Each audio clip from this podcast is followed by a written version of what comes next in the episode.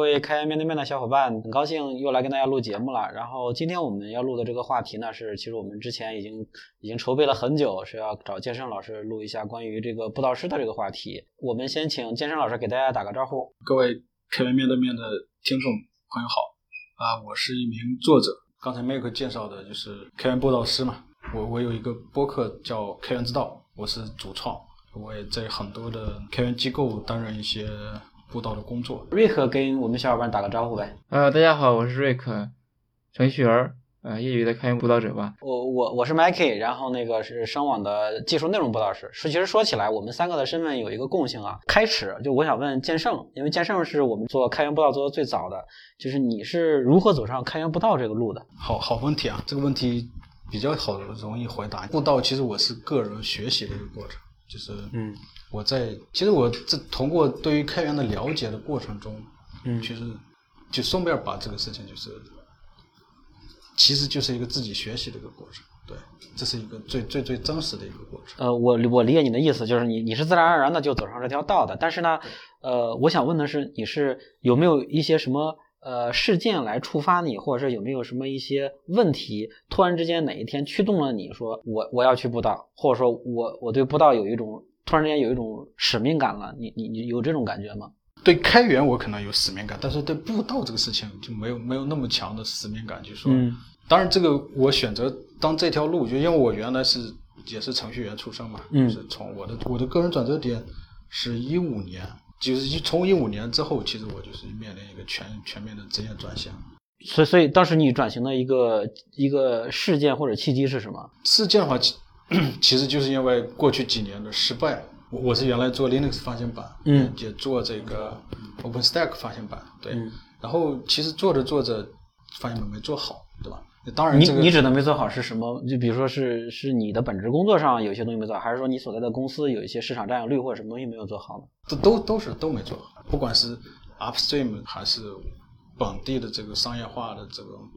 做的产品啊等等这些。就是各方面都很差，不是我不努力，或者是不是我的团队不努力，或者是我发现不是一个计算机技术的问题，而是很多开源这个后边需要我们理解的知识很多，它它可能是一个法律问题，也可能是一个社会的社会的问题，也可能是一个制度的因素。我是抱着这些好奇或者是不解，然后去看这些事情，想想去了解它，想去获得一些这个背后的答案。啊，对，所以说去最后去转了一个型，然后中间有个过渡期吧，一六年、一七年、一八年，到后一八年之后，就彻彻底底就成为可以称之为一个布道师了。就说啊，包括大家对我的一个工作的认可吧，啊，这是一个逐渐的一个过程。这个问题我是我并不是抛给剑圣的，我是想抛给你们两个的，因为你也是一个嗯呃布道师，对你你是如何走上开源布道之路的呢？这个挺难回答的，然后我把它拆开一下。呃，最近跟小孩去学数学，其实数学就是把这个没见过的变成见过的，对吧？复杂的变成简单的，所以这个可能会稍微容易回答这样的问题。所以这里边涉及到两个东西，一个是开源，一个是布道。其实我挺想先讲布道的。呃，我对布道的理解，我感觉还是比较呃粗浅一点，或者是早期一点吧，或者说我们学了什么技术，有的人会写一个 blog 去对总结啊，然后。我觉得这些都都算是一个布道，把你悟到的、学习到的东西告诉别人，哎，这是我理解的一个基本的一个布道一个过程。所以这件事情，布道这件事情呢，其实天天都在发生，每个人都在做。所以我们把我们知道的东西分享给别人，这就是在布道一个过程。呃，我觉得我可能是有可能是比一般人稍微的更愿意跟人去分享一些，但我觉得每个人都有这样的一个。呃，内在的一个一个驱动去分享你的一个东西，你的故事，你的你的你的理解，OK。然后关于开源和布道的结合，对吧？就是我早期接触开源，其实是希望能有一个找一个突破点，或者找一个未未来给自己的职业规划上能有些不一样的。我自认为自己不会成为，或者很极很难成为这个技术领域顶尖的人，那么我就找个别的领域，对吧？就误打误撞就来了开源了，但虽然说实际上是天天都在用开源，因为早期我是做 Java 的开发的，嗯，我们都知道阿帕奇提供了非常多的 Java 的的的这种类库啊，是开源项目，说一直在用，但其实加引号的误打误撞就更加深入进来了。哦，然后再把它开源加步道这件事情的话，在有很多人哎技术不错的，他去在什么呃网站上开个课哎授课啊，我觉得这也算一种啊。换句话说，技术领域这已经很成熟了，这我我又不是那么厉害的人，但是开源这个领域恰好呢还，然后还还是这个研究它的人还比较稀少的，那我其实就哎正好撞到这个领域，给自己挂了这么业余的一个 title。但其实我还想讲一下业余的这件事情，就是说，我觉得我可能对开源有一些理解了，有点像盲人摸象，哎，可摸到一个尾巴了，摸到一个耳朵了。但是我我又不希望自己能误导，我会误导别人，所以呢，这也是我拿开源面对面做的一个实践。我觉得，哎，开源是个挺好的东西，但是我又讲不明白啊，讲不透，所以呢，就拉过一些更有经验的人来，让他们去讲一讲。当然了，我从中再学习一下。所以我是非常认可建胜老师刚才讲的那个，他其实早期是呃想研究一下学习啊，大概是这样，可能讲的有点乱啊。所以说，就是我感觉我讲不明白，所以我呃 我我我跟一些小伙伴弄了这么一个播客，找一些能讲明白的人来一起讲。哎，这个比我想象的还要有意思一点，因为我以为悟道是哦，我悟到了，首先是我先悟到了，我悟了之后，然后我去布道，对吧？而瑞克这个说法就是。我们我有点搞不明白，所以我要到处找人，呃，要么是跟别人交流交流，要么是找一些大牛过来跟我讲讲一讲。他是他这个玩法。那加上你你是什么什么样的这个不道的思路？首先是学无止境吧。我觉得就是不能说是因为我们这个世界是每天都在发展，不断的去变幻莫测。你不到位的，或者说谁谁，我我认为就是说谁要是说掌握了道。或者是什么啊？要要普度众生，其实是以现代的这种科学观念的话，它其实先从回忆的。嗯，比如我们总是在一个不断的学习过程中。其实刚才瑞克其实达到一个很重要，就是开源其实它就是一个学习的共同体，就是大家通过这种平等的交流，然后你你你你把你的见解，嗯，跟这个感悟，针对一个事物的东西你说出来。比如说我们三个今天就会有一些碰撞，就会有所收获。至于那个终极的道理，没有人知道终极的道理是什么。我们都在不断的去 学习，不断的去完善，就好像这个，呃，你盲人摸象也好，或者是你是通过局部去理解全部一样，就是你想站在一个上帝视角去理解一个事情，就是我们总是身处其中，然后你去理解你身边的这些事，就是这一个朴素的观念，没有什么终极的道，不断的学习的，不断完善的。稍微跟我想象的有一丢丢不一样。那不知道是为往圣继绝学吗？比如说像这个开源社区吧，开源社区已经有很多这种开山鼻祖或者是泰斗级的人物了，他们也有一套关于开源的一些思想、一些理论。我们现在做的这个布道是又要去传承他们的精神和衣钵吗？就这个问题，你们俩是怎么看的？就先生，我们是为往圣继绝学吗？呃，不是，就说 是这样，就是我是一个。实用主义者就是从哲学上来说，就说我我包括实用主义者，其实就是没有这种没有这种固定的套路，就是你会去根据几个词来去解释一下。就举个例子，我们的大教堂与集市，对吧？艾瑞蒙德的所谓的开源的圣经，嗯，他列了二十一条原则或者是什么。其实到现在，就是当我们现代的，就是这些后辈去看他的时候，你去带入你自己的想。你要去根据你的所处的环境、所要解决的问题、你所使用的工具，包括你所使用的文文化环境等等这些，你组织一帮人去解决一个问题的时候，不一样，情况完全不一样。所所谓的开源，就到最后就是几个简单的总则，比如说保持开放，嗯，然后保持透明，嗯，对，就没有什么固定的这些什么谁有绝对真理或者什么，对。那那那所谓这个保持开放、保持透明本身它是法则，对吧？就是或者我们开开源的这个世界里面的一个准则，对吧？对，它有点哲学那么点意思了。比如说那个杜威，就是实用主义哲学家，他就会去讲保持开放后要那个变化的看看问题。对。那我们平时在布道的过程中是要不断的去向参与交流或者跟我们互动的人去传达这样的理念吗？就是说我们开源的世界。是一定要保持开放的，一定要保持透明的，是要跟他们去强调这个事情吗？没有，没有，那这个就有点那个说教的味道。嗯，其实其实更多的时候就是我希望，就比如说咱咱三个坐在这里，就是我们每个人都会生活中或工作中都会遇到不同的问题，我们坐下来聊，看看我认为你这个问题是不是能够解决，是不是有有一种更开放，或者是放在这个互联网上更能去解决这个问题，或者是等，就是坐下来把自己的双手弄脏，然后嗯你去深入到这个具体的项目里边，这是一种，这是如果是传道的话，它是这样一种。就是这我这是我认为的，就是嗯假如说，比如说有一家公司，或者是你你你你来给我们布道，那我理解的，如果让我去做，那我肯定是一个工程师的身份进去参与到这里边儿，然后把这些所谓的开放的、透明，这是所谓的文化这些东西传播出去，这是一种，或者这就是一种开源的方式去做的事情。对你必须要深入到具体的这个，那个有个人类学家是怎么说的？你不是去为这外边观看一个村子，你要生活到这个村子，你才能去做这些事情。哦，对，就像我们比如说，我觉得你们做的很不一样，就是说以开源的方式去做开源面对面，对吧？嗯过来就是我们录音设备不行，那就是我们找一个人去做；我们问的问题不行，那么找一个很能问好问题的人；我们找的嘉宾不行，我们找一个好的嘉宾过来。那你会发现，就是这样，通过不断的去完善，不断的去迭代，然后去把一个事情做成。嗯我们唯一的不变的原则就是我们要放到公所有人能看得见的地方去做这件事情。所以说开源布道不存在一个所谓的被蒙蔽的真相这样一个一个事情，对吧？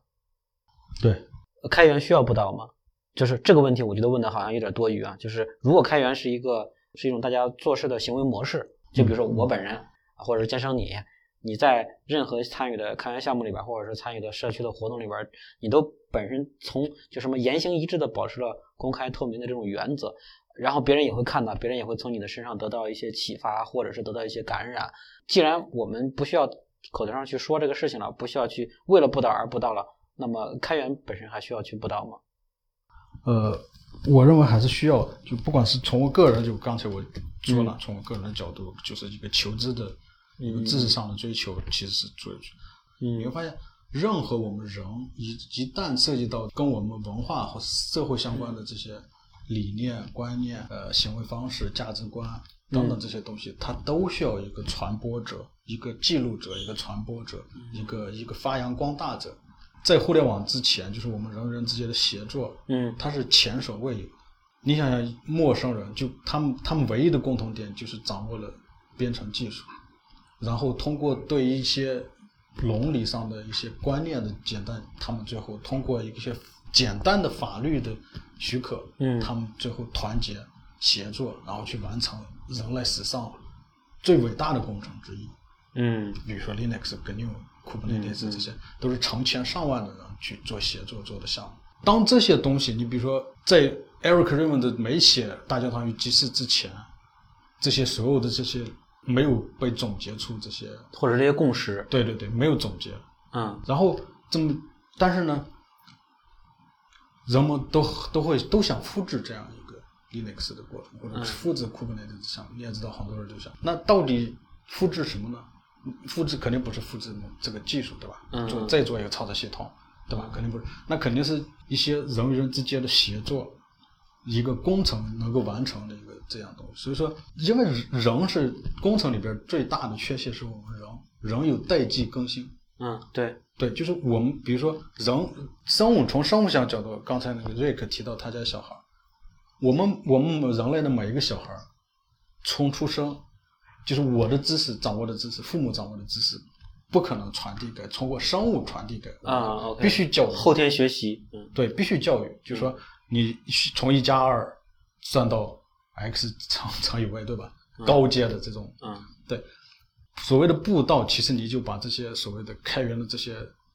过去二三十年的所谓的对我们人类协作友好的这些观念、协作精神这些东西，你总结出来，你要把它记录放大。嗯它就像一个我们人类整个的，你别这个有个专业的词叫社会化，这个知识要社会的显性化。嗯就是开源，它本来是我们全人类的财富。如果你哼没有人去做这件事情，嗯，那么可能就是过一代人这一代人，这个或者这种东西就消失了。就消失了啊，对，它不是一种，它不是一种变成一种物理知识，啊，它它就是我们为什么我们很多就是人类最厉害的地方是通过文字、声音、视频，能够把几千年的这几代人的东西传下来。就是因为有布道者，就是呃，哦你可以把它理解成广义的布道者，就是就是它其实是融融入于我们万千千万万的人里边的这些观念。啊，对这种简单的观念是需要需要去深入一些人心的。嗯嗯，那那那，所以我们应该向谁布道呢？就比就这开源不到这个具体到这个范畴里边，我们需要向哪些身份属性的人布道？呃，我觉得只 就是你做这件事情，就是它不会像有一个明确的对象，它是一种你把它变成社会知识，就是 比如说我们录播客啊，嗯或者是你像我写书写文章，嗯对，或者是我去去做分享，你是一个抽象的一个社会的，它有可能是一个高中生，有可能是一个大学生，有可能是一个在职的，有可能是任何人，就你要把这些东西去解读，去让别人去消化。那那我换那我换个话，我这样问啊，就是咱从这个这个叫什么，是否从事软件开发行业嗯这个角度去划分，就是假设你不是要买 IT 行业的，嗯那那大概率我们是不需要让他布道的，这样理解对吗？嗯，也也不一定啊，就是有有你会看到很多这个，就是转到我们软件这个行业啊，嗯 这有可能学化学的，对吧？有可啊能是学对，但他是如果不是从事这个行业呢？比如说我不是从事软件，跟软件有关系的，这这也没关系啊。就说你比如说你是一个厨师，嗯他可以你是一个音乐的编编曲或者什么，你也可以通过这种啊分布式写作来去完成你自己的作品啊。对啊，互基于互联网的文本协作，呃，因为我们是源代码的协作嘛，嗯就是这个其实可以放到更大，但是就目前来说，是软件是最成功的。哦，对，你这么说，我倒有点理解了。就是开源步道到底布的是什么？我们先来说第一个问题啊，就是布道师与传教士它有哪些异同？从这个呃是否有组织，然后以及这个身份啊、然后比如说工布道工作内容内容本身这几个方面，要不先生你你先跟我们说一说布道师跟传教士，呃，因为看起来非常像，你你都是在向一群人然后传递某一种理念，说实话，因为因为我没有宗教背景啊，所以说就是我其实是并不能去理解完全那种，我无法理解宗教那一方面，嗯。所以说这个比较其实是片面的，啊，就是我只能是通过我们现代的社会分工，呃和现代科学的这种理解来去去回答这个问题，就是你不能从字面上理解啊，就是因为没有什么一个特别好的词来去形容，就像比如说像我这种角色，对，因为因为你是一个，就是你你做的这些事情呢，就是总结出的一些的社会的因素，要把它解读出来，这是个很抽象的东西，你要解读出来。其实这个呃，只能是借鉴嘛，因为我们人人的人的人类的延续是有这个继承的一面，嗯。然后它也有发扬光大的一面。继承的只是继承了一个名词而已，完全不一样的内内涵。就是那那回到开源这个事情，开源其实它更偏向于科学和工程这个，科学和工程，对，更加的实用，就解决我们的技术问题。嗯对，就是比如说我们我们软件的协作大工程，嗯对于对于任何一个实体呃组织都是具有挑战性的，不管你这个、这个体这个集体是一个政府组织起来的集，就是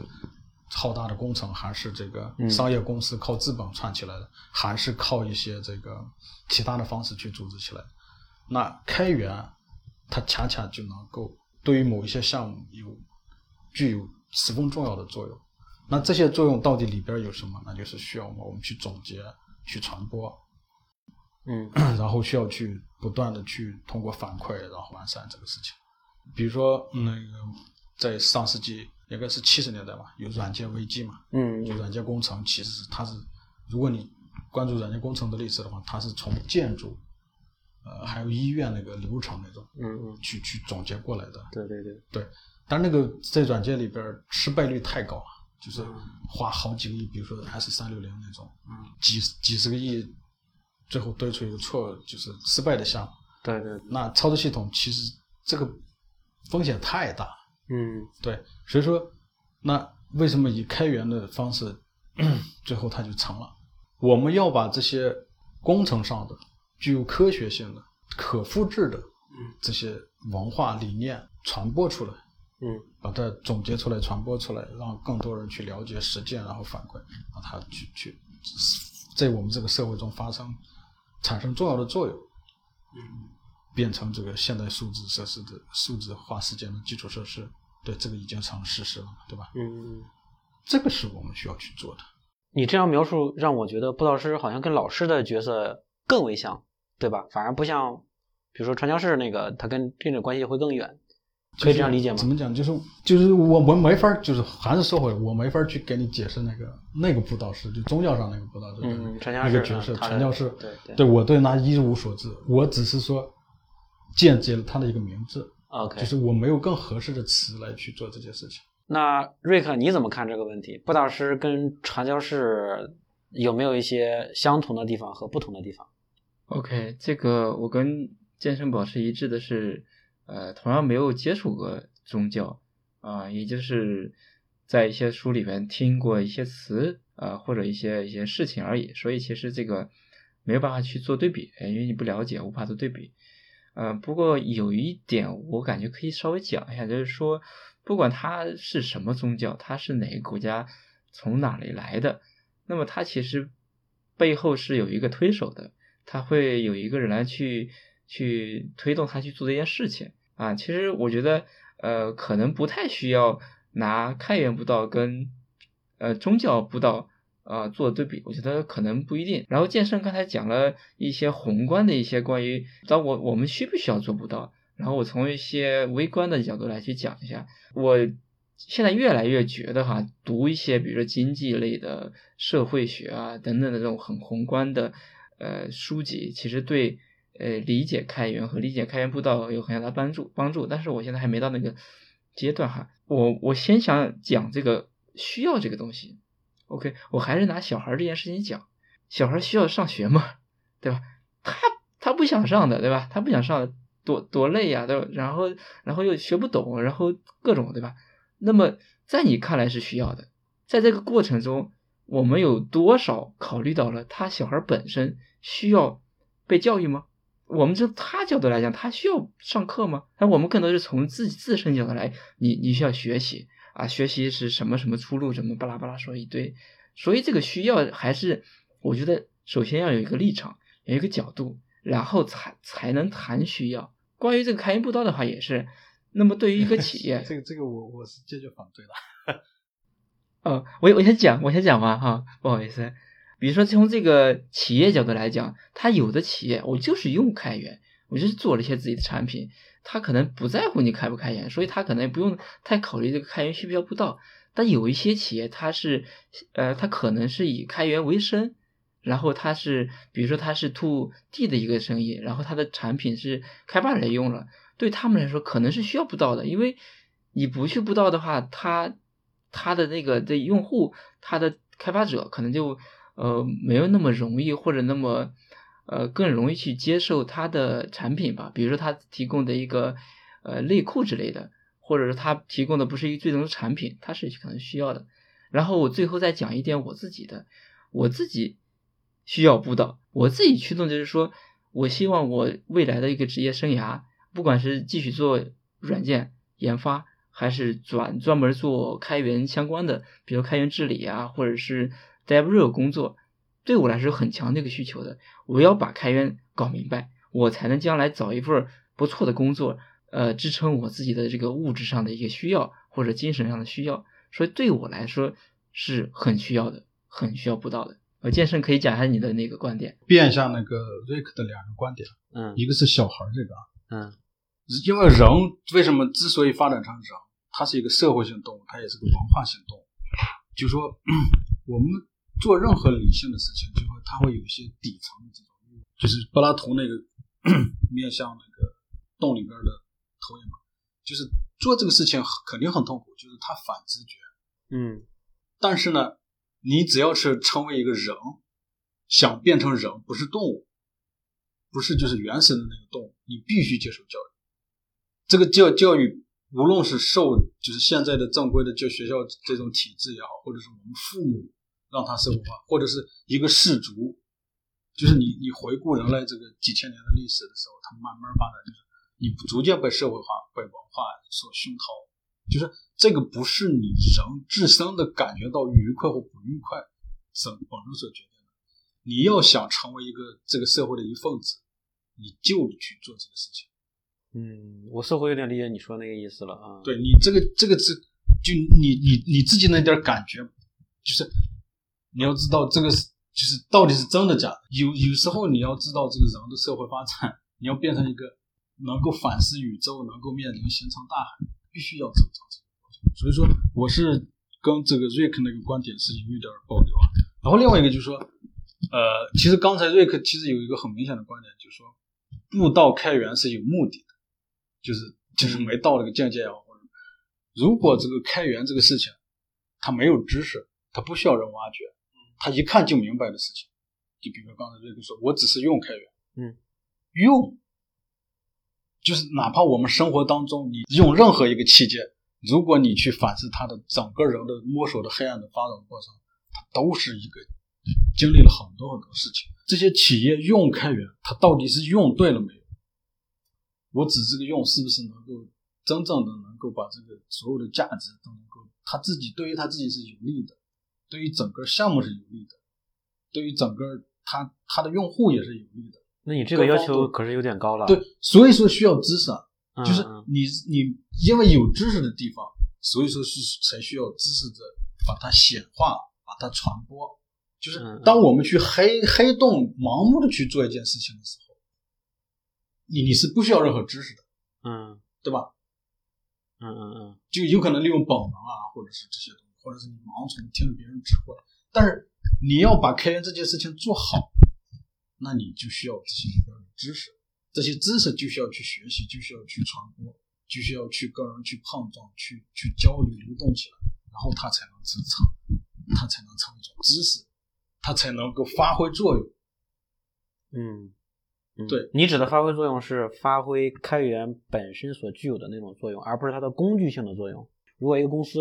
它只是用一个开源工具，比如说我用开源的工具目的非常之单纯，我只是用它的某一个功能来实现我的某一个商业化的目的，仅此而已。其实我就用它就行了，我不用去管开源。呃，当然你有 license 对吧？我遵循你的 license，你有一些什么基本的要求，我是满足的。但我不参与你这项目，我也不给你贡献代码，我也不去，我只是用。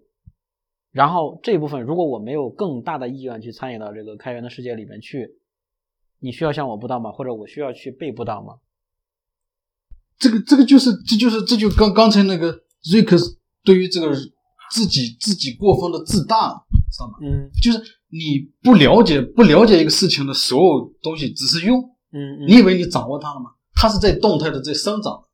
嗯你如果你你的精力没有去掌握它的下一个步方向，它嗯它的漏洞有什么？嗯它它背后的这些东西，所有东西你都是茫然。你说我只是拿来用跑了一下，它就是这个用没问题，我没有这就是咱抛开这些什么潜能，嗯就是纯纯粹的这个项目的项目的嗯我们软件这个工程的这个角度，就是嗯，对吧？嗯 你没有付过费，也没人给你负责这个事情，嗯，你拿过来一个软件，就是你不知道它的里边有什么东西，你就用了，那嗯万一里边有什么地雷啊，对吧？很多人上当，那是不是贪小？你比如说拿原生的 Linux kernel 你去跑，一定跑不起来。对吧？我们要从事生产，然后所有这些东西都必须是，都必须是要被教育、被学习才能掌握到的，所以它不存在说那个，有的事情这是个很主动的过程，你都不知道。嗯就是我们是有一些硬件的，嗯，嗯就是我比如我们的语言功能，对对这是这是所有动物里边、生物里边最最最特殊的。嗯你为了发出几千种声音，嗯你为了语言是干嘛？为了交流，嗯嗯嗯。这是一种内在的硬件。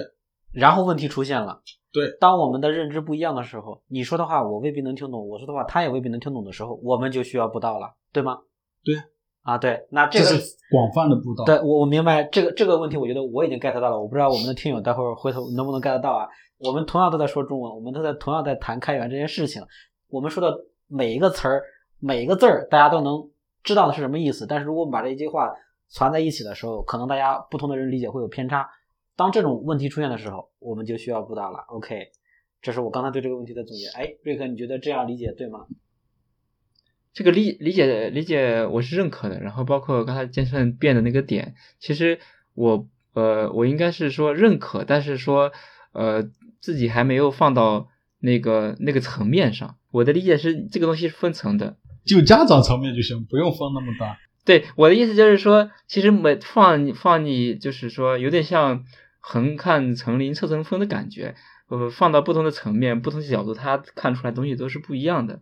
对，这个我是认同的。嗯嗯，那我们往下啊，官方布道师与野生布道师这个话题，其实大家都知道啊，比如说有一些开源组织，它会有一些这种类似于布道师的角色，或者是我跟 Rick 不是 L F A P A C 的嗯开布道者吗？对对对对，就有一些呢，就像瑞克说的，我有一种天然的使命感，我觉得用开源就是很好，我一定要向身边的人，所有的人传播开源的这个这个伟大的光辉。这种一个是对吧？你是领工资的，或者说你是官方认可的，官方赋予了你这身份，你这另外一个是野生布道师，在布道这件事情上有什么差异吗？Rick，要不你先说？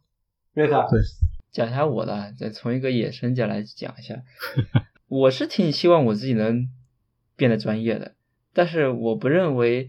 呃，有专业 title 的人就很专业。嗯啊，可能我自认为对，呃，开发者会更懂一点，呃，但是呢，也在去，比如说看，去了解合规啊，呃，这个治理啊，呃，社社会学啊、经济学的各各方面去了解。我觉得这个看需求吧。几年前我考了驾照，对吧？然后我我我这个技能足够我去带着家里人，对吧？呃，开个几百公里的路，然后也不出事儿，我觉得就够了，我觉得够了。可能说从一个野生的开布道师来讲啊，他可能能能做他想做的事情，那不一定说非非要说去像开车一样，我我得能漂移，我得能怎么怎么着，呃，守旧一点或者叫追求原始那种状态，就是从一个从从自身需求来吧，可能我的我的那个角度还还没有抬得很高，然后再回到这个专业这件事情来讲的话呢，我觉得专业不专业，这也是。跟他这个组织背后这个组织或者企业他的一个诉求是有关的，他需他需要你，他需要你那个东西吗？对吧？他他需要你这个开车开的很溜吗？你是 A 本还是 C 本？这是不一样的，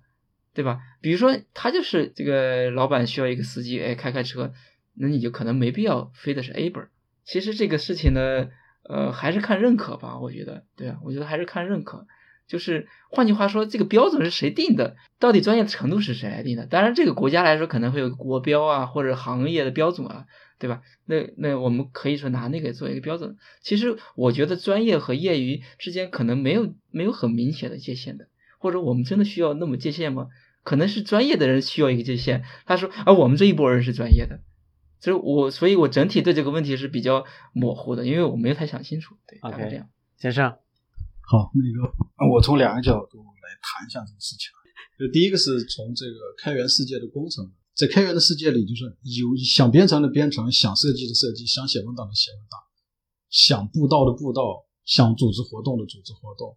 想想给别人捐点钱的捐赠捐赠的钱，想维护这个法律组织，通通都是按照自己的意愿去做。嗯，开源世界最大的魅力在这儿，它不被所定义，嗯、所以说。所谓的官方布道师也好，业余报道是什么呢，通通不不重要。嗯，就是在开源的世界里，想干什么干什么，不被这定义，这是一个工程的。第二角度就是说，为什么会我会会反思问这么个问题的人啊？就是这是在我们中华文化里边，其实是三纲五常这么过来。嗯、这些虽然是没那么强了，嗯，但是大家还是喜欢，比如说用官方这个词。但凡这个社会或者是出现一点不一样的地方的时候，嗯嗯。大家就觉得这个越轨啊，或者是不正常啊，不能逾矩。就是对，就是你比如说有个这个这个这种社会是不利于创新的，嗯，就是这点我同意。对，就是当他愿意去定义自己一个角色的时候，那这个社会可以选择去帮助他，去毁灭他，去无视他。嗯，对。总总而言之，社会会做出反应。我当我们去问这个问题的时候，根据我个人的经历来讲，嗯、其实他不被认可的这么一个过程。你凭什么你来布道？啊、你是谁呀、啊？啊，对你是不是官方认证？哦，你是官方认的，我认可你。恰恰这个观点，嗯，才是开源理解开源是一个精髓。对，所以我为什么会问这个问题呢？对就是因为在在你们两位的描述里，以及我个人的一些理解里，这个身份，比如说布道师这个身份也好，或者是这个开源，我是开源爱好者的身份，我是开源从从从业者的身份来也好，其实并不是别人赋予你的，而是你自己对自我的一个不是富裕，这个又富裕这就了不得了。对这个就这个就退了，倒退了，反所以这个问题就在这儿是我们做事儿别人承不承认的啊，对，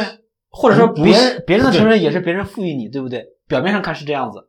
不可以，这个就倒退了。啊，对，别人赋予我这个是个比，如果用我们的嗯叫封建，知道吧？王赐予你，嗯嗯嗯，这个倒退了，这个 这个退回到科学之前的年代。别人认认证这个认证什么意思？一定有一个权威的机构啊，承认你认为啊你是一个布道师了，OK 才看你说哦，他是官方认证的布道师，哦那个那是个野生的布道师，对吗？这就说这个点在这里，就是我们为什么咱回到一开始的对这个这跟我们的制度跟文化有关。对，为啥要布道？是因为这种观念是要被打破的。就是在开源的世界里边，你认为你是，或者说你你做了这件事情之后，你认为你是，你就是了，对而不需要说有一个权威机构来认可你，有一个什么所谓的官方 拿一个证书官方组织呃给你一个证书，然后给你一个聘书，然后你就是了。所以这个问题的点在于这里。对，哎，对，就是这个。我最近不是也在写一些开源知识的方面，我可以嗯分享多一点。就是你回顾那些在开源世界里边做出成就的人，嗯。比如说李纳斯啊、Raymond 啊，或者史托曼，嗯，或者就这是这当然是开开天辟地的人物，巨人嘛，嗯。对，然后还有一些大多数一些默默无，他们哪儿有领字儿领工程师字儿？人家没有，人家最后是 code 说话或者是一些其他的作品。就就是你会看到，就是开源开源世界里边形形色色的人，OK，嗯。这是都不是都是自己我要做这个事情，然后作品被人承认。嗯，所以我我认为啊，我们今天这个话题讨论到这儿，这是非常清楚的一个，然后让我觉得比较兴奋的一个点。我们讨论清楚了一件事情。接下来我要想顺着这个问题往下问啊，我们从事软件工作的人也好，或者是其他这种这个我们任何一个在公司里上班的人也好，我们都会问到一个问题：你你做这一份工作，或者说你你有这个身份，你日常做的工作的 KPI 是什么？开源布道师的 KPI 是什么？这个话题你们俩谁谁想先先说一说？我我我一句话就说完了，因为我不是做专职的，所以其实没有 KPI。然后对，你看你没有呃 KPI 对吧？嗯但是对，外人看来说，你你是不知道师，你当然也要有一些 KPI。但是我可以讲从这个开源面对面的角度来讲，类比成一个专职的类比啊。对，就是你自己给自己有一个 KPI，、嗯实际上你给自己是定了一个 KPI 的，对不对？其实我定了一个 KPI，但特别粗。我的 KPI 就是我看能不能把开源面对面做十年。OK，先生，这个 KPI 深入人心啊，就嗯像考试一样。其实这个，就当你跳出这个框框的时候，终终极问题，就我们往后来退啊，KPI 是干什么的？KPI 是怎么发展起来的？嗯它是工业时代留下来的这种可复制的，嗯把人的这种模式化的这种，再来一个王建胜，嗯我只要拿同样的 KPI，在固定的时间，在几个月内完成一件什么事情就嗯好了。也它是无限可复制。嗯对，但是呢，在开源世界里边，就是有一些人强调个人主义，啊这个人是理解上没有第二个理解，不嗯可。这个人的目标是独特的。嗯我我的意思要反 KPI。啊啊，开源的世界里边要反 KPI。你但你这句话有点反直觉，你你知道吗？这就像好像考试一样，你让你考了一辈子的试，你说最后没考上，就成了人生最后一个大考。这个就是这不是反直觉，这是你需要从这种体系里边跳出来。这个就是呃推荐书了，对，就是那个一个叫这个企业的人性面。我们开源的开放的在开源世界里边要尊重这个人的自我诉求，你要关注最早的管理学。一个工人，比如说做这张椅子，有几个步骤，咔咔咔掐秒表，这叫 KPI。到我们软件的里边，他是希望能够在更大范围内，就是人更多的去去做这件事情。嗯那开源的事情需要一个人去认知这件事情，他需要去按照自己的兴趣和才能，他需要自己定目标，甚至是没有目标，我们只是每天把这个事情做下来。因因为现在的世界是 KPI 驱动起来，你要既要有人的普遍性，也要尊重人的独特性。呃，我回答这个问题总结就是说，要去反 KPI，至少你要理解 KPI，知道你做这些事情的目的和意义是。嗯，在这里我也想跟那个开面面的听友们兜个底儿。我为什么会问这样一个问题？就在我们看来啊，啊，开源布道师或者是跟某些这种这个有相似职业背景的人，所以呢，我们自然而然的就会想到啊，老师教学生他有一个升学率的这个考核，对吧？我升学率越高，老师做的工作越好，这个这就是 KPI 就来了嘛。但是在开源的世界里，开源的布道里面。并不存在，就至少从剑圣跟瑞克的这两个两位同学的这个表达里边来看，我们看到说，呃，开源的世界它其实更尊重的是，呃，你你作为一个人，你的那种自我自我意识以及你的在创新方面的更关注这一方面的呃这种能动性，而不是说哦我们要定一个目标，我们今年这个开源项目我们要吸引一百个人进入到这个开源世界里边来，对开源的理念产生认同，其实不存在这个问题。哎，我其实还有一个点想讲一下，就是嗯也是我最近的一些反思或者在尝试做的一件事情，就是说，呃，和别人一起成功。就比如说拿 Mackie 来讲，哎，你在我们在某一次这个读书会上认识，然后呢，其实我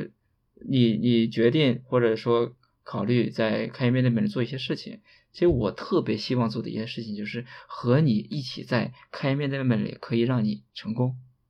你成功了我就成功了，所以我想做这样的一件事情，而不会去考虑 Mackie 什么时候可以成功啊，他能有多少成功，我们有多少的播放量。我如果我能和你一起成功，哪怕我都没有帮你，其实我跟你一起成功了。其实我在一个环境里边，在成功人的环境里边，我估计也不会太差。有点像开源里面经常讲搭便车，其实我也在就尝试的去搭便车。我和 Mackie 一起成功，你成功了，其实我也不会差哪儿去。这是我的一个一个逻辑和想尝试做的事情。哎，我有一个比较好奇的问题啊，就是不同的开源组织或者说流派吧，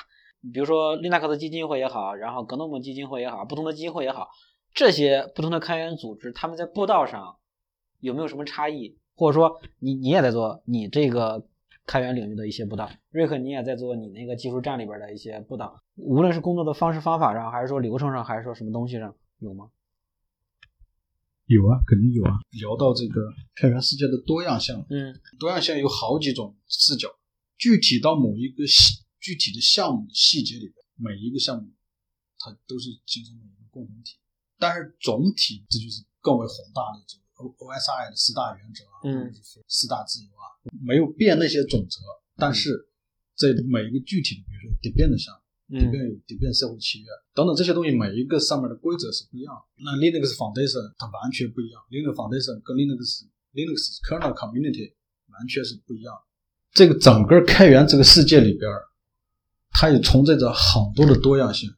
但是没关系，这就是、啊这就是就好像我刚才那个，就好像我们我们比如说我们仨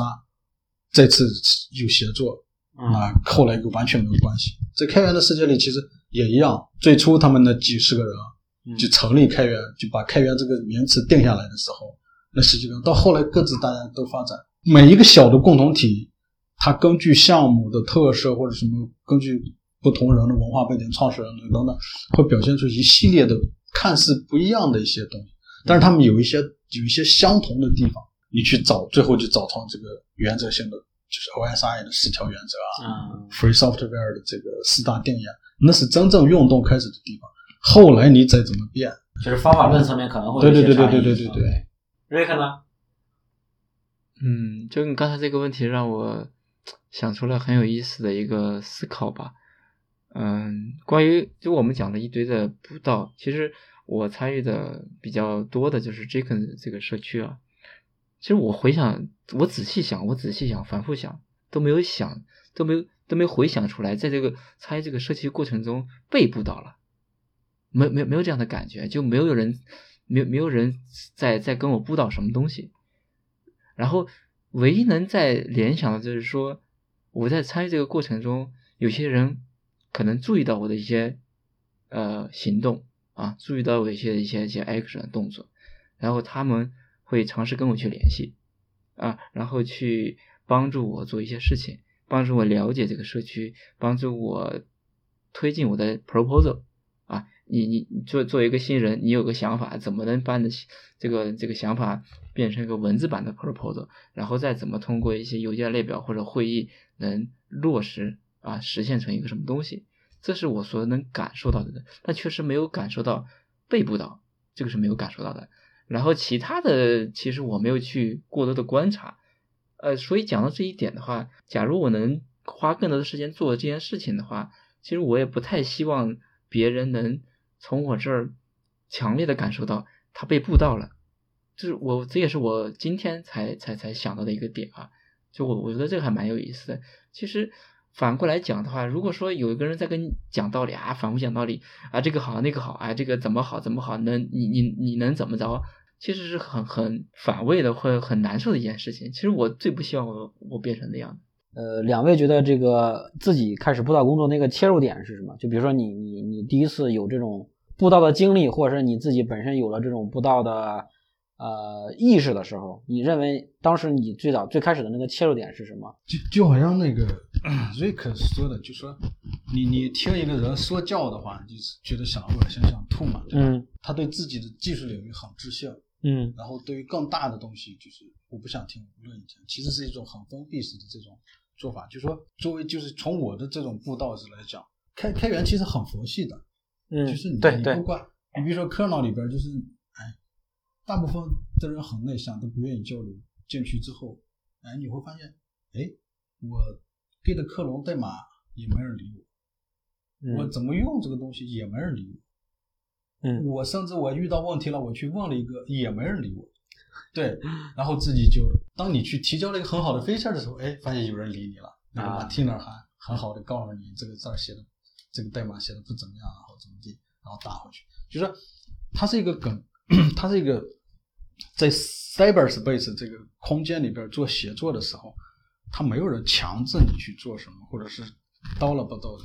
就是其实从我个人的角度，我去了解开源的时候，就是你要去阐述它的价值、它的思想，嗯就它是从法律、经济社会、人人人的心理、制度这种更更宏大的因素去去更多学科的角度、多角度的去看待这样一个开源事件。嗯对，包括这里边的人，他到底有什么特点啊，等等。你针对某一个项目的时候，当切入那些细节的时候，你就会成为这个，就面临着市场上的一种竞争了。嗯就是你会选择一些手段，GitLab 好还是还是 GitHub 好？嗯就是 你你嗯你会就是有一些这种，呃，我不知道我今天总体来说讲不清楚这种，就说我的步道更像是一种，就是有那么点儿，嗯，叫它全儒也好，或者你想想获得这些知识，那我跟你讲，如果你说觉得这个东西没啥，嗯那大家大家都不 match 嘛，大家都不匹配嘛，就是你就像我们看一个别的完全不一个黑洞行业的时候，那我们没有什么兴趣了解它，你 你干嘛就？它如果是对我们人类有益的方法论、科学的写作方式，嗯它它有它的知识需要被写性化，就就好像我为什么要写三部曲一样，离开我们就没有我们这个东西，它也在哎，在这个信息洪流或者知识爆炸的时代里，能留那么一点点东西。嗯，那我追问一下你这个问题啊，就是，呃，我想问就是开源不道，我们到底这个道指的具体是什么？因为你也写了一本《开源之道》嘛，呃，那么厚，内容很多，甚至一一看都头大了，算了，我不要看这么多书了。你你能不能用比较简短的话，就是你所理解的道是什么？呃，其实就是一种方法论。就是一种方法论，对，嗯，就是啊、我们做总结的啊，对我们做事要公开，我们的整个的过程要透明，是这样子吗？就类似于这样的一个方法。其实，其实我的野心要比这个更大一点。你看我为什么分三部曲？第一部其实写的是尝试描述一个共同体，就是一个嗯世界，嗯就这个世界是存在的。我们至少是，就是说，我们是理解这些人的协作的，嗯他这些人的 open 也好，透明也好，愿意自己定位的自我驱动力更强也好，嗯或者是更愿意去用同理心去协作也好，就我们是有一些共识在这里边。嗯所以说我描述那个开源世界世界的时候，我们做什么？比如说我们做播客也是以 open source 为，嗯对吧？以开源之道的方式运行一个 podcast，嗯对吧？以以开源之道的方式去协作一个项目，以开源之道的方式去组织一个会议。总而言之，这把这套东西就是嗯体系化了。嗯，用你的话总结啊，就是一个方法论。这个方法论是你要布的那个道，对吧？这就这就让我你看我其实我在问题里之前还写还写过，就是布道师葫芦里卖的卖的到底是红色的药丸还是蓝色的药丸？你你你想我们看那个《黑客帝国》那个电影，所以在我看来，就是布道师你你你肯定是要告诉别人一个东西，这个东西可能会通过某一个法门啊，或者说某一个关关键点，然后让别人理解你所描述的那个。你所谓的就是我们认认识到的脑脑子里的一个共同体，对吧？它有一些基本的运行的原则。我们如果想参与，会有一个参与的方法，就是你你你要先先怎样进来，然后做出哪些的贡献和尝试，然后你才是被这个社区所接纳的，或者说被整个开源的世界所接纳的，对对对吧？这些就是我们开源布道师要布的道，它显然是一种方法论，甚至有的时候它更像是一种哲学。我有时候在想，呃，你没有做开源的时候，呃，或者是你做了开源做了很久之后，你可能会问自己一个问题，就是我是谁？我我在这个地方做什么？我我我到我到底要做到什么地方去？其实其实是一个很哲学的问题，对吧？黑《黑客帝国一》的时候，呃，怎么讲？就是艺术家会很好的去表述描述一个事情，它非常的形象，嗯，就就好像一个真的是一个药丸。对啊，你吃了之后你就知道了。但是现实呢，其其实不是这样，它比这个复杂的多。嗯我们的生活是很平淡无奇的，要负有的责任，要要交代这个交代那个，就是一团杂杂的一团麻的这种生活和工工作当中，你要寻找到一条线，嗯这条线就是 open source way，嗯就是或者是其他位啊，你希望能通过这样的方式去达到你人生的目的。你的人生目的当然是圆满啊，对吧？就是我们中国人追求这种，我们做一件事情是希望它往更好的方向发展，往更优的方向发展。但是这个中间是需要去努力的。嗯那没有那么艺术化的事情，它躲藏于我们生活中的每一个细节。嗯你做的每一个决策里边，你是不是 open 了？嗯你是不是让给别人更多的同理心，去替别人考虑了？嗯当你去去用微信呼叫一个人的时候，你是不是应该用邮件列表去用邮件异步的方式去跟别人同步？嗯对你，你你，当你说出一个比较尖酸刻薄的话的时候，去批评别人的时候，嗯你是不是想过他是一个初中生，他是一个小小朋友？嗯就是当你用这些很埋藏于我们生活中的每一个细节的时候，当你的用情绪表达的时候，你是不是能够 hold 住你的情绪？嗯对，当当你在一个陌生的环境当中，完全一个 cyberspace 一个匿名的身份，比如说在我们的开源世界里边去做的时候，你是不是去帮助这个项目，去告诉别人这个项目很好？嗯对，开源不应该是只只用了就好了，它的它其实是一个法律契约，这个契约体现了一种人类更高的文明。当你去做出每一个细节的时候，它才能叫一个 open source，它不是一个药丸，它这个药丸体现在你很多一连串的这个嗯整个的工作和生活过程当中。嗯，对，可能那个步道的那个切入点，或者是你让一个不理解开源的人怎样去理解开源的这个过程，本身就是你 build 的这个开源世界的过程，让他能看到，让他能理解。他他是就就好像我在开源这边第一第一篇来说，你你想认识开源世界是需要一点知识的。你想想，如果你不懂软件的，你只能看到 user interface，那对，他完全看不见这样一个世界，对对对，对他完全无法理解那那帮人还是用一堆代码去去最后铺垫成了我们的 user interface。当你有这种心思的时候，你给那些人嗯他们生活中的其他方式，比如说举个例子，厨房，对吧？你这个所有的食材是不是有可查的？我们我们去饭店吃饭，只是端过来一盘菜，嗯，那后边所有的那个东西在地里怎么加工的怎么做的？对，嗯。我们完全不知道，对吧？当然，软件其实这个生产过程它也是一样。其实开源的那些先先知啊、先人哦，嗯，他们在七八十年代已经预测到我们现在。这个掌握了编程的技术的这些人，就等于过去宗教那些人魔法师，魔法师，嗯，他可以控制你。嗯，嗯嗯当我们现在看的时候，它就是啊，是没错，就是为什么要开源，它是有更多的道理在的啊，这个还是任任重而道远的。所以瑞克，你你你你怎么理解这个开源之道？这个这个道，我们到底要布的是什么道？啊，我刚才听两位，我也在思，也也在思考这个问题啊。这个我还是从一个比较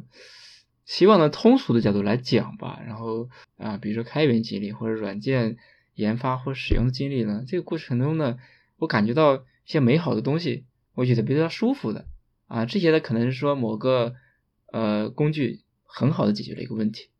啊，这可能是一个，或者说呃某个人的思路，某某一个算法啊，或者是这样美好的东西。然后我觉得所谓的道，我我在理解的就是说把这些美好的东西呢，呃，告诉给这些人。但这个可能有个前提啊，就不是说一股脑儿说我知道，呃十个好的东西全讲给 Mackie 或者是健身，而是说我会跟他们去聊啊，他们哪些方面可能有一些希望能获取知识的，或者说困惑的，或者是困难的地方，我看我我知道的哪些好的东西可以跟分享给他们啊，这是一个传道的过程，我认为。还有一个是说，我把这个我经历过好的东西，希望把我这个好的东西讲给别人，这个过程也分享给别人，或者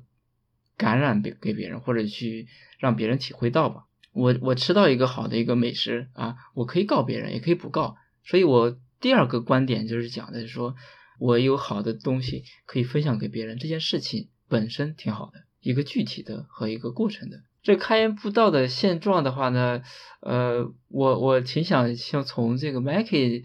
有点更偏 end user 那一块儿，你觉得这个这件事情是怎么理解的呢？你你你问我的是现在整个国内的现状对吧？你自身的一个体会，你如果你有些观察的话，也可以讲一讲。呃，我只能说一些主观的感觉吧。比如说我，我从大概十几年前，我其实是加入一些这种，比如说邮件列表啊，然后一些什么开源社区啊，然后我在里面就比如说论坛注册个账号，然后呃观察一些或者是搜一些这种技术的帖子，问一些别人的这种相关的问题。比如说我最早接触到开源的时候，是因为那个操作系统，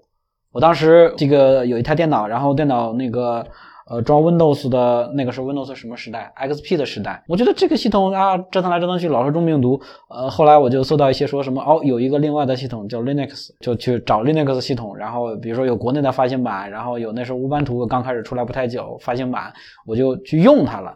然后但是对于背后所有的东西，我我几乎一无所知。呃，哪怕是到现在这么些年来，我对开源的认识，我我还是有一些非常肤浅。我以为开源的阵营大家是铁板一块。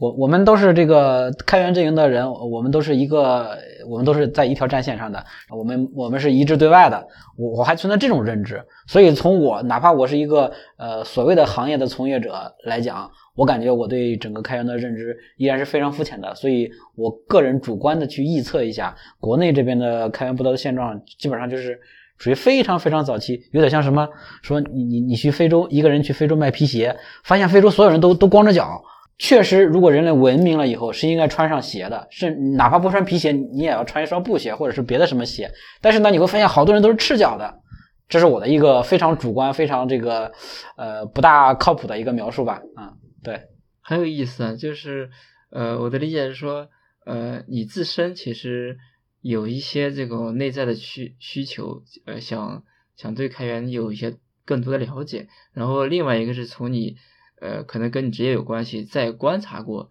或者去呃感受到这个整个行业信息，其实比较呃很早期，还是比较匮乏的。对信息其实有啊。那么其实我想问一个问题是，你觉得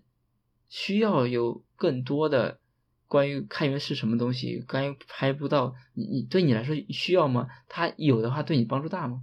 这个需要可能有有两个回答的点啊，第一个就是从功利性的角度来讲，你就先讲一下你的现状，你现状需要吗？它有的话对你帮助大吗？呃，有的话对我帮助没有那么大，只是对我有帮助啊。我确实需要理解开源的一些呃，或者说开源世界里边的一些法则。一些这种这个理念性的东西，对我的帮助，你说这个帮助，其实只是我个人有兴趣，我希望去了解，或者我希望参与。对对，就我想再追问一个问题：假如有一些比较好的一些开源的一些东西，你对它的付费的意愿大吗？如果打分哈，一到十分，有一个非常好的开源的东西，然后需要付费，恰恰是我所需要的。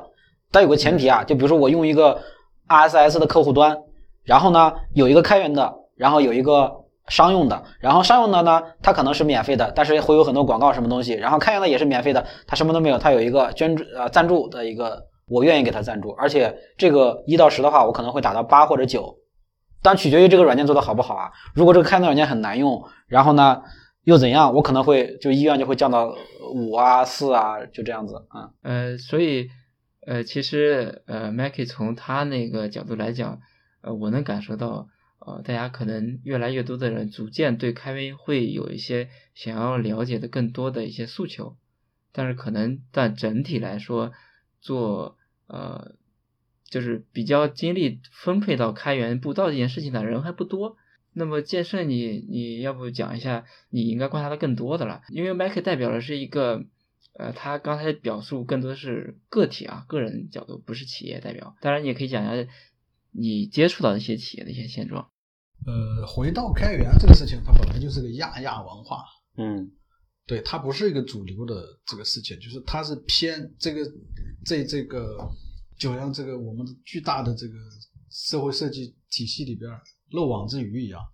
我们在开源世界里边觉得啊，这个很了不起的一件事情。嗯其实，其实你再拔高一点，基因啊，嗯然嗯后去为去看外太空啊，嗯就跟那些大的工程比，其实开源是一个小小角色。我就是你，你问到我个人的话，个人就是虽然我职业上遇到一些那个障碍，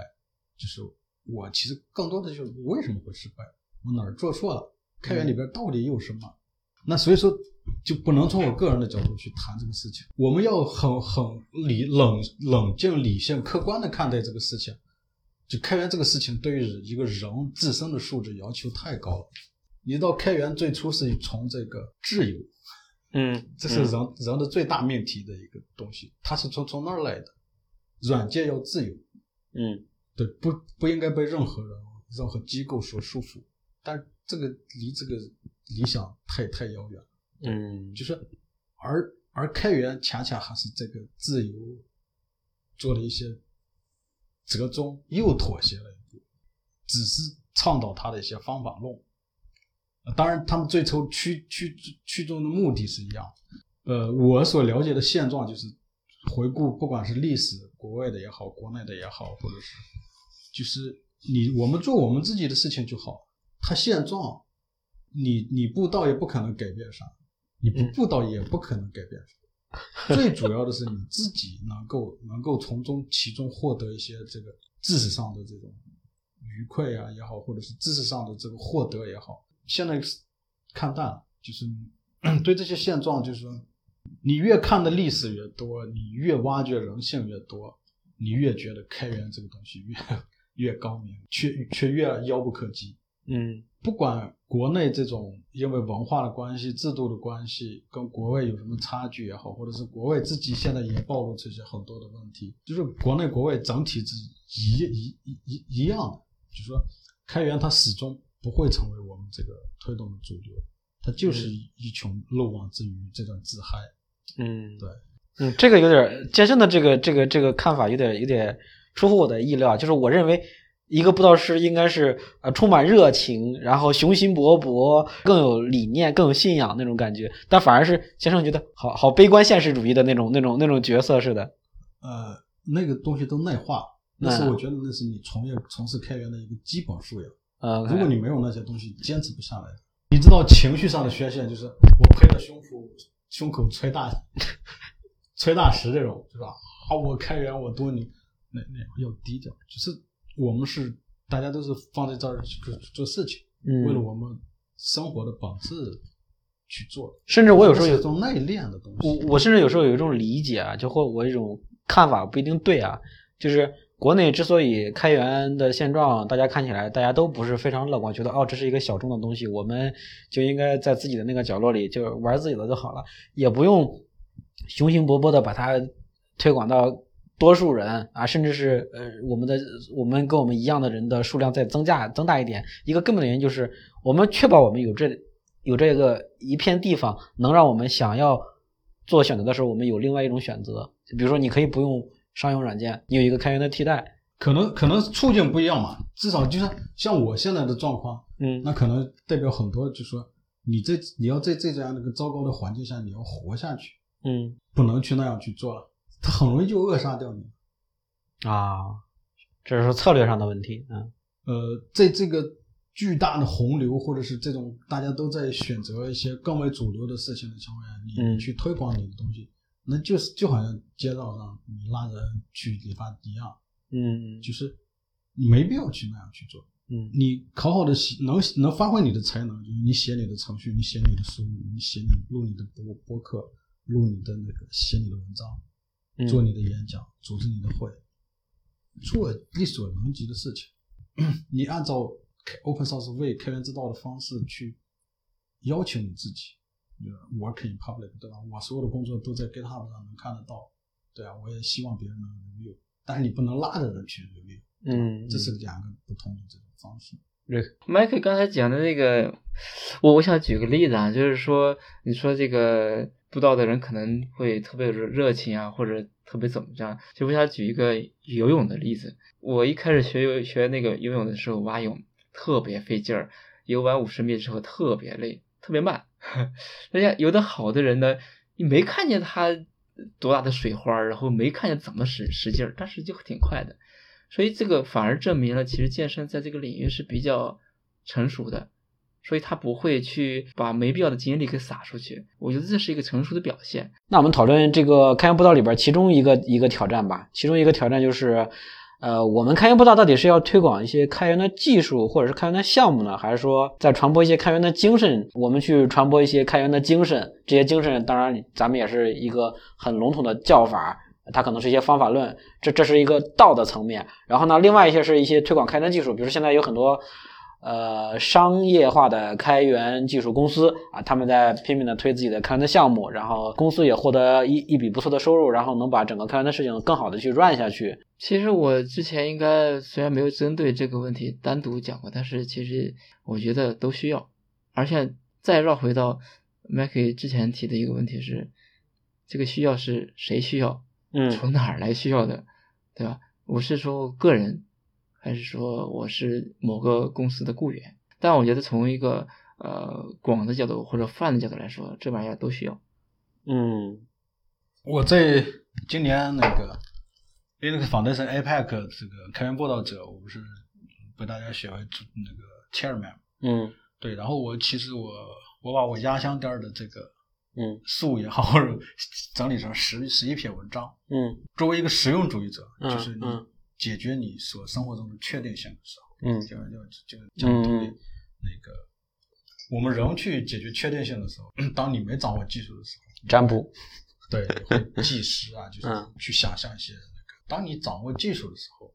你一般就会默认的，比如说我们今天下雨了，嗯对吧？你肯定会想办法去改变交通工具，嗯然后去躲避，就是你会用一些技术性的开源这个事情，在我们 在我们的这个生活和工作当中，其实是多了一个选择。当当我们去 去把这些东西好处去讲给一个没有相关知识背景的人，或者是有一点相关背景知识的人，或者是跟你就是有另外不同项目的这些背景的人，每个人的背景不一样，那么能能不能抽出一些共同的东西？嗯然后我们把这些技术性的、能够寻求确定性的这些东西，对于我们很实用的这些东西整理出来知识，让它显显示的社会化，就是很多人知道这个事儿。几九十年代，你只是把 Linux 代码拿过来了，嗯，然后你没有把它的协作精神拿过来，对对。但是你那个就是 downstream，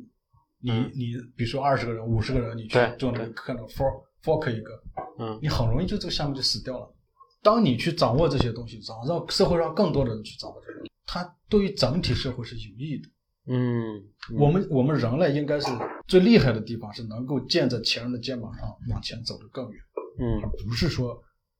啊我在 fork 一个 fork 一个 fork 一个，然后搞得大家彼此进入一个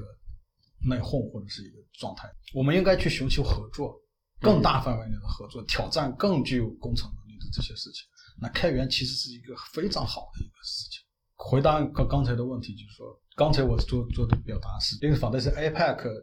写了十一篇文章的基础之上啊，去扩展一下。嗯对，这是就是稍微抽象的。那我往下继续追问一下，就是我们我们知道啊，一个如果是一个很明星的开源项目，它其实是对这个传播开源的这种影响力是非常非常之有帮助的。比如说，尤其是在我们国内啊，我们国内看到一个啊牛的开源项目，就大家都趋之若鹜，对吧？呃，那么反过来说，一个开源项目，一个好的开源的产品，它本身对步道的影响，我们是应该更多的借助这个呃优秀的成功的开源项目去进行步道呢，还是说我们也也不用，我们就直接 bypass 掉这些开源项目，我们就直接说开源的精神就是这样子，开源的世界就这样子，这样去步道呢？开源的那些方法论是抽象的东西，比如嗯说你你我们像软件工程，什么敏捷啊，什么阶段啊，嗯什么，那就是需要一个实实在在的项目去做这个做那基于具体是什么，就是对我现在来说无所谓。你你要部署 Kubernetes 也好，或者什么任何一个项目都可以去根据不同的变化去推。对，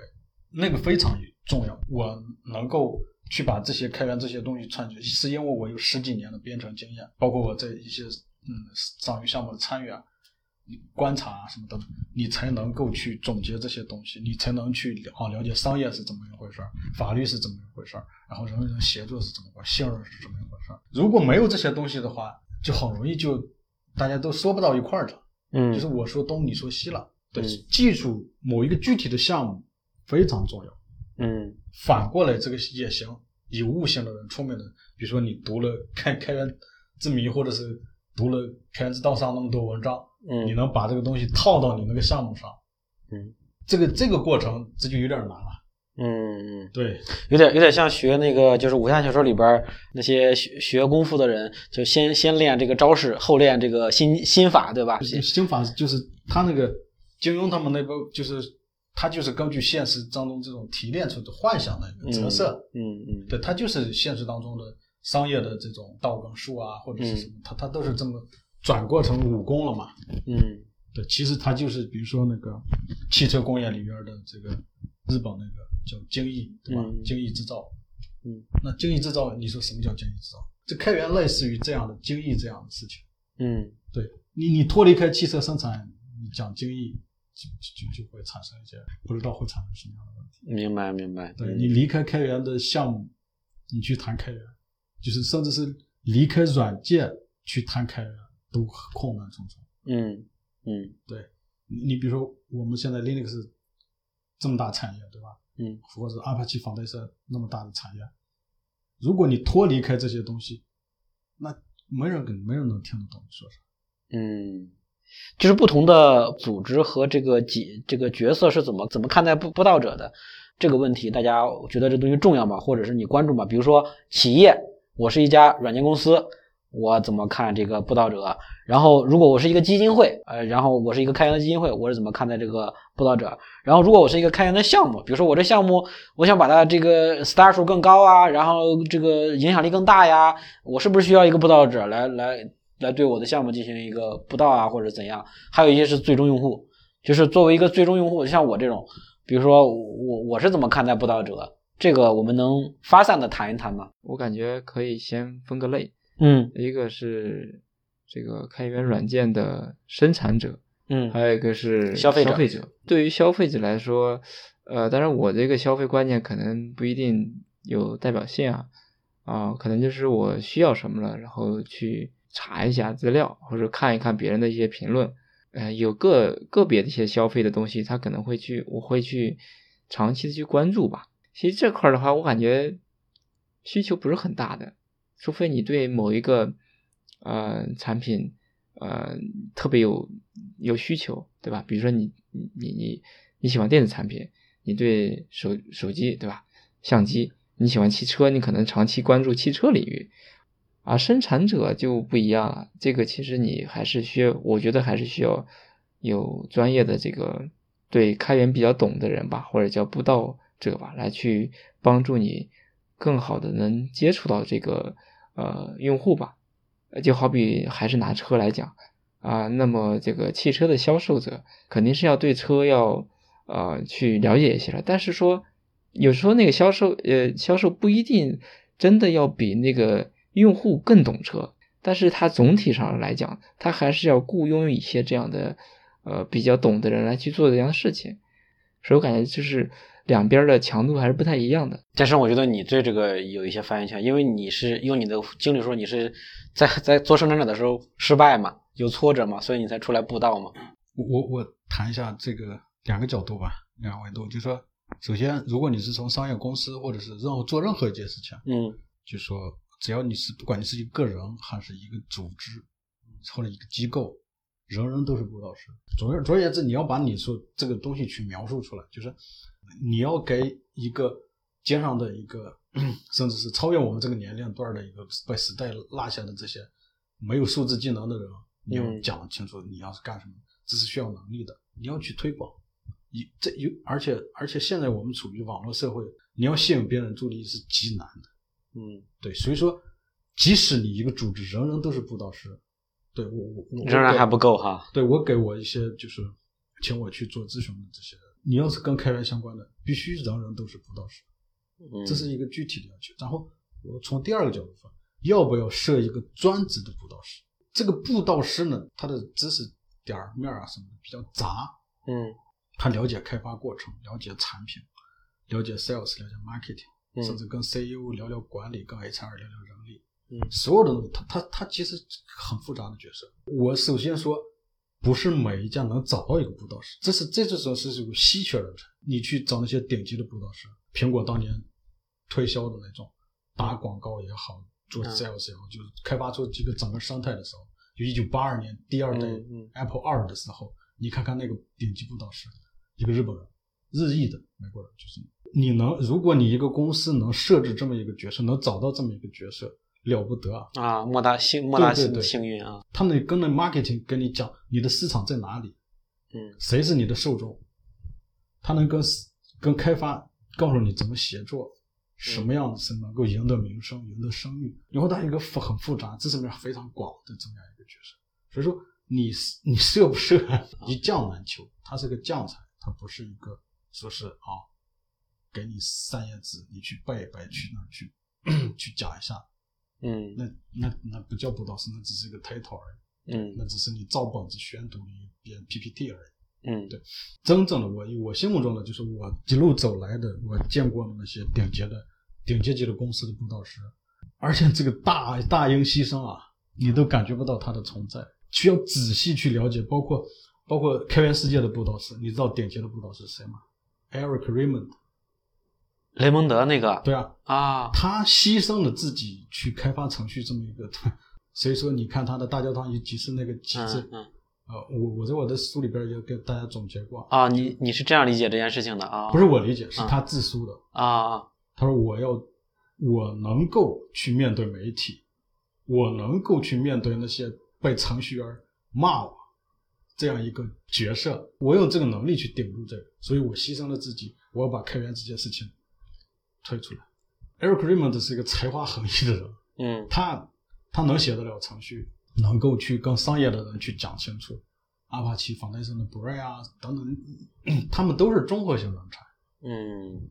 你你去去看看 Jim Zimmerly，他把 Linux Foundation 搞这么大，嗯。你当年看看二零零七年的 Linux Foundation 多小，嗯，对，就是我们要看那些布道师的成长足迹，你再看他的成长路径，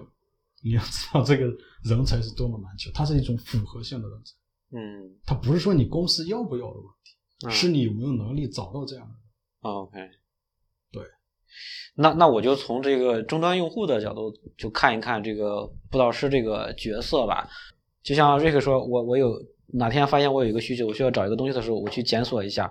但是你检索的时候，你你检索不到信息的时候，你会发现，如果有一个布道师这个角色出现，就太重要了。他会生产出很多的东西。他写了一个关于某一个项目的一个什么介绍，而且他写的那个介绍，恰恰是终端用户所能理解的语言，所所以终端终端用户所理解的那个话术。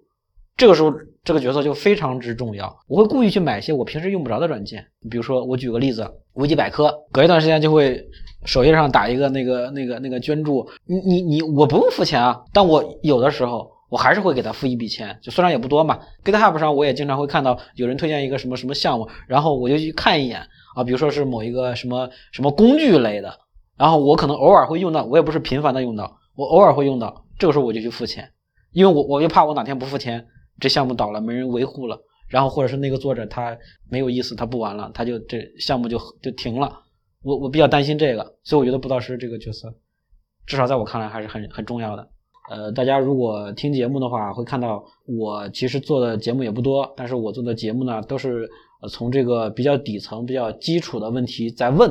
啊，比如说我我问这个这个许可证到底不同许可证、许可许可证之间有什么差异？为什么这个事情我我问这个问题？是因为我觉得这个事情非常之重要。呃，有很多问题的产生后的很多分歧，甚至是很多这种具有影响性的这种案件的发生，都是因为一开始人们对这些许可证的问题的认识呃重视程度不够。然后步道也是这样一个事情。我觉得呃开源之所以在国内是现在这个现状，呃扯着开源的虎皮，然后捞一笔这个什么基金啊，捞一笔什么这个拨款啊，然后干点别的事情。哦，这个这个这个正常啊，这个正常。对对对，就搭这个便搭开源便车嘛。就是不是就是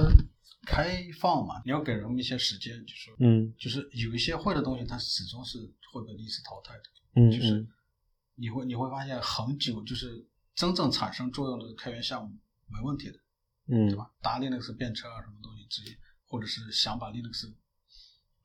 就是想复刻一个 Linux 或者是 Python 啊什么东西，嗯我觉得这个东西就是都正常，都属于正常现象。我们需要掌握知识的重要的一个后果，就是说你能辨别出什么是噪音了，什么是浪费你时间的事情，什么是嗯让你能正向产生好你意想中的后果这个事情。比如说瑞克说游泳，当你掌握了一个很好的方法的时候，学会换气的时候，你也会越来越轻松。当我们去拥抱开源的时候，那泥沙巨山都一样，就是嗯你拥抱开放，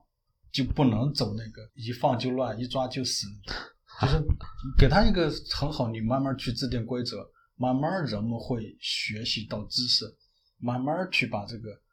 法律意识提醒起来，然后把这个经济秩序弄起来，然后你要有一个慢慢的过程。比如说 Linux，它三十年了，三十多年了，你知道中间经历过多少次危机？嗯，包括李纳斯自己的生存问题。但是你要知道，李纳斯当年被 OSDL 就是 Linux Foundation 的前身嗯去全职雇佣的过程，他以他自己的言行证明了我要把这个事项目搞起来，然后这个很多社会就捐赠过来了。不要怕那些呃噪音啊、鱼龙混杂那些，不要把精力浪费在那上面。嗯你要盯到好的地方，你读一本好书啊，看一个好的项目。你知道我现在治愈的是什么？嗯最治愈我的，每天去看一下 Git kernel 啊、嗯 Kubernetes 啊，你看一下它的那个 issue 啊、PR 啊啊，Git 这个 update，一看一下，瞬间就治愈了。我我我我也在写的文章，对你咱也在录着播客，我们要把精力集中在一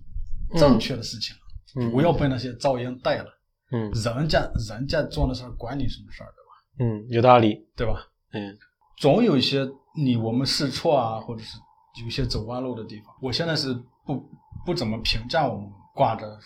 所谓的挂着开源的名干的其他的事情，没关系的。群众的眼睛是雪亮的，迟早他都会被这个淘汰的。嗯 GNU 的项目是最治愈的，嗯就我们每次敲了个 LS，它还在更新，偶尔会起步。啊，这个命令还在更新当然，being utilers，对，这是 Linux 基础命令。啊。最初的命令行界面，你要看到，比如说那些 SSL 啊，嗯，或者是很很重要的那些组件，比如说我们保持我们时间同步这种 NTP 啊，嗯他默默的有一些人在给他提交代码，在修复安全漏洞，在做。你要把这些精力看到这些好的方面，嗯，OK，放弃那些噪音嗯，I don't care。嗯，对，可能有点有点有点废话，就说没必要，没有没有没有。这一点反而是非常之重要。我们布道其实布道师就是要把这样的思想或者是这样的想法，让更多的人知道说什么东西才是重要的，这不是做选择嘛，对吧？对，对吧？所以我刚才说的那个，作为一个终端用户，我也希望当我需要做选择的时候，我有一个选择，而这个选择在哪里呢？就在布道师这里。嗯对，当我们比如说我们正确的认识了开源的知识也好，谁谁谁靠谱，你跟他建立信任关系，他就是靠谱。就是你要把开源什么是让真正开源发生的事情，一定要讲出来，要告诉别人，开源之所以现在在发起作用，还有一些人治愈着这个世界，嗯世界没那么糟。嗯嗯嗯，我我现在他脑子里浮现一个画面是《曼达洛人》那部美剧里边的那个曼达洛人说的那句话：“This is the way, this is the way。呃，要要要把那个噪音给避掉哈，就这个这一点这个观点我觉得挺好的。嗯，不是避掉，过滤掉。就是